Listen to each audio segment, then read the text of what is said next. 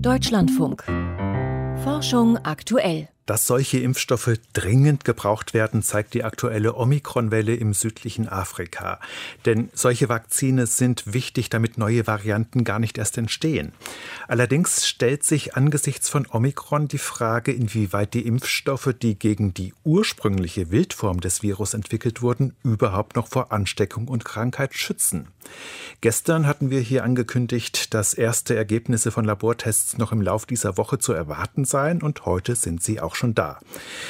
Und erwartungsgemäß sehen sie nicht gut aus. Sandra Ziesek vom Universitätsklinikum Frankfurt berichtet auf Twitter von ihren Studien, ein Forschungsteam aus Südafrika und eines aus Schweden. Die kommen zu ähnlichen Resultaten. Demnach kann nur ungefähr ein Vierzigstel der Antikörper, die durch eine Impfung gebildet werden, die neue Omikron-Variante abwehren, neutralisieren. Was das bedeutet, das wollte ich vor der Sendung wissen von dem Virologen Marco Binder vom Deutschen Krebsforschungszentrum in Heidelberg. Herr Binder, zunächst einmal, hat Sie denn solch eine schlechte Schutzwirkung der Antikörper gegen Omikron überrascht? Nein, leider überrascht kann man nicht sagen. Davon gingen eigentlich die meisten Experten aus, da wir ja die ähm, Genomsequenz des Omikron-Virus, der Omikron-Variante ja bereits kannten. Und alleine an dieser Sequenz ließ sich schon ablesen, dass das Spike-Protein, also diese Oberflächenstruktur des Virus, gegen die unsere Impfung gerichtet ist, ähm, an sehr vielen Stellen von bisherigen Varianten, auch von der Delta-Variante abweicht. Und von daher hat es nicht überrascht, dass es eben auch nun dem Immunsystem schwerer fällt, dieses neue Omikron-Spike als solches zu erkennen und entsprechend abzuwehren. Also zusätzlich zur außerordentlich hohen Infektiosität kommt eine ausgeprägte Immunflucht hinzu. Was bedeutet das aber nun für die Wirksamkeit der Impfstoffe? Ja, also eben die von Ihnen eingeführte Studie von Sandra Zizek, genau wie die beiden anderen Studien, die heute vorgestellt wurden, zumindest vorveröffentlicht wurden und auf Twitter gestellt wurden, zeigen ähm, übereinstimmend, dass eben die Antikörper, die auch nach Impfung gebildet werden, gegen die Omikron-Variante weniger wirksam sind. Das heißt, eine geringere Effizienz aufweisen, das Omikron-Virus von einer Infektion unserer Schleimhautzellen abzuhalten. Das bedeutet also, dass Geimpfte nun mit Omikron nochmal eine etwas höhere Chance haben, sich auch anzustecken, dass es also zu mehr Durchbruchinfektionen kommen wird mit der Omikron-Variante. Und ähm, egal wie der Krankheitsverlauf bei diesen Durchbruchsinfektionen sein mag, alleine die Tatsache, dass wir auch in der geimpften Bevölkerung erwarten müssen, dass es wieder zu mehr Infektionen kommt, ist schon besorgniserregend. Diese Labortests, die sogenannten Neutralisationstests, die geben einen guten Hinweis darauf, ob das Virus die erste Abwehrkette des Immunsystems eines Geimpften durchschlagen kann, also ob es wohl zu einer Infektion kommt, aber nicht, wie schwer diese Infektion dann verläuft, oder?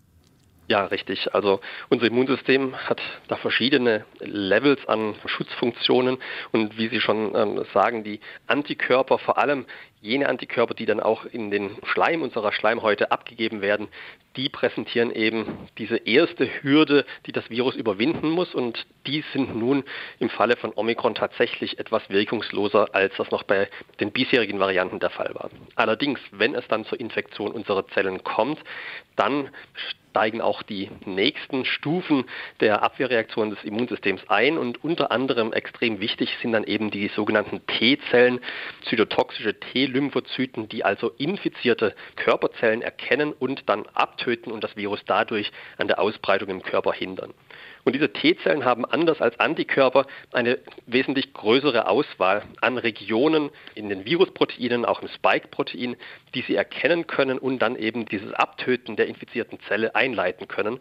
Und von daher besteht also wirklich die Hoffnung, dass diese T-Zell-Antwort auch gegen Omikron noch eine deutliche Wirksamkeit aufweist und dadurch dann den Krankheitsverlauf immer noch sehr gut kontrollieren kann, sodass also Geimpfte zumindest was den Schweregrad der Krankheit angeht, nach wie vor einen soliden Schutz haben dürften. Auch BioNTech und Pfizer haben heute vorläufige Daten veröffentlicht zur Wirksamkeit ihres aktuellen Impfstoffs der sei demnach nach drei Dosen wohl immer noch effektiv gegen die Omikron-Variante. Heißt das, wir können uns möglicherweise aus einer potenziellen Omikron-Welle heraus boostern? Ja, ich denke, da sind die Chancen relativ gut. Wir wissen aus ähm, früheren Studien, dass diese dritte Impfung, dieser Booster, die Antikörperlevel allgemein um circa ja, bis zu dem 50-fachen anhebt. Und ähm, Sie sagten ja in Ihrer Einleitung bereits, dass Omikron circa ähm, um das 40-fache schwächer erkannt wird von unseren gebildeten Antikörpern. Von daher dürfte dieser Booster-Effekt, der die Antikörperlevel eben 50-fach erhöht, das genau ausgleichen und von daher auch zumindest frisch nach dem Booster zu einem soliden Schutz vor Ansteckung auch mit der Omikron-Variante führen. Aber wäre es trotzdem nicht spätestens jetzt dringend angeraten, die Entwicklung der nächsten Generation von Impfstoffen, die speziell auf Omikron zugeschnitten sind, voranzutreiben. BioNTech und Pfizer, die haben ja angekündigt, solch eine Vakzine bis Ende März bereitstellen zu können. Aber wäre das nicht ein wenig spät? Also die Antwort auf die erste Frage wäre es nicht an der Zeit, ähm, darüber nachzudenken. Ja, ganz klar, definitiv spätestens Omikron ist jetzt wirklich ein guter Grund, die Vakzine anzupassen. Wir ahnen aus Sandra Ziseks ganz frischen Daten, dass die Boosterimpfung auch leider über die Zeit, zumindest im Schutz gegen Omikron, nachlässt. Frau Ziseks Studie waren Patientenserien enthalten, die vor drei Monaten die Boosterimpfung erhielten und nach drei Monaten war bereits eine deutliche Reduktion der Schutzwirkung wieder zu sehen. Von daher, ja, der Booster schützt, solange er frisch im Körper ist. Wir können aber nicht von einer langanhaltenden Schutzwirkung gegen solche stark mutierten Varianten wie Omikron ausgehen und von daher halte ich die Entwicklung angepasster Impfstoffe jetzt wirklich für zwingend nötig. Ganz kurz noch zur zweiten Frage. Ist März nicht zu spät? Klar, je früher, desto besser. Es wäre wünschenswert, wenn wir direkt mit einem angepassten Booster loslegen könnten. Aber selbstverständlich ähm, gibt es auch dort Qualitätsansprüche einzuhalten. Außerdem bestimmte Mengen zuerst einmal herzustellen und all das braucht eben seine Zeit.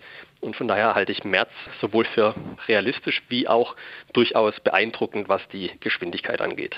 Marco Binder vom DKFZ in Heidelberg war das dazu, ob unsere Impfstoffe immer noch wirksam sind gegen die Omikron-Variante.